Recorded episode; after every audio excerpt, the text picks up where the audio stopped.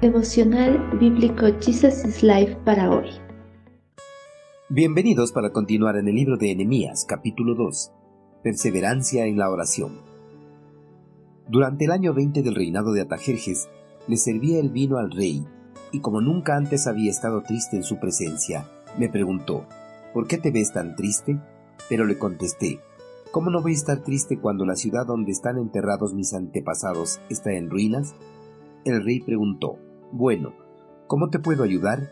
Después de orar al Dios del cielo, contesté, si al rey le agrada y si está contento conmigo, su servidor, envíeme a Judá para reconstruir la ciudad donde están enterrados mis antepasados. El rey accedió a mi petición. Desde el momento que Nehemías se enteró de la difícil situación que atravesaba Jerusalén, el semblante del copero del rey había cambiado. Su rostro reflejaba la tristeza, la angustia y la impotencia de no poder hacer algo en favor del reino de sus antepasados. Cierto día, mientras le servía una copa del vino al rey Atajerjes, Nehemías no pudo ocultar más su tristeza. En todos los años de servicio el monarca persa nunca antes había visto triste a su siervo. Por eso, al ver la tristeza en su rostro, lo inquietó. Durante la monarquía de los tiempos bíblicos, era obligación de todos los sirvientes del rey estar alegres en su presencia. Nadie debía mostrar pesar, pues era un peligro.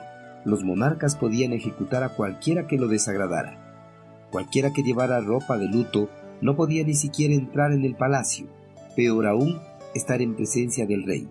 Pero Nehemías había hallado gracia ante los ojos de Atajerjes, quien no reprochó al ver la tristeza de su siervo.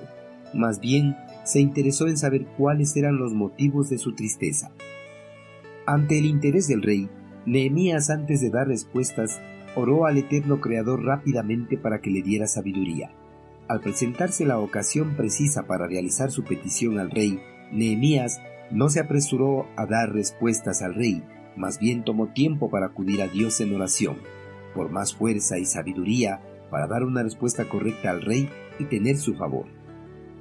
Nehemías era un hombre de oración, oraba incluso cuando hablaba con otros, Sabía que Dios siempre está a cargo de la situación, que está presente, que escucha y responde toda oración.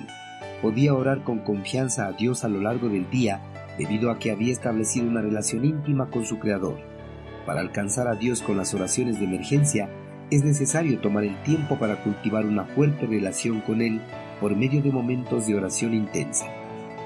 Después de su oración, Nehemías, bajo la dirección del eterno Creador, pidió permiso al rey para ir a Judá. El monarca persa accedió a la petición de su siervo, le dio permiso para que vaya a la tierra de sus antepasados y reconstruyera sus murallas. La buena disposición del rey Atajerjes para concederle a Nehemías lo que pedía fue la respuesta del eterno Creador a la oración de su siervo.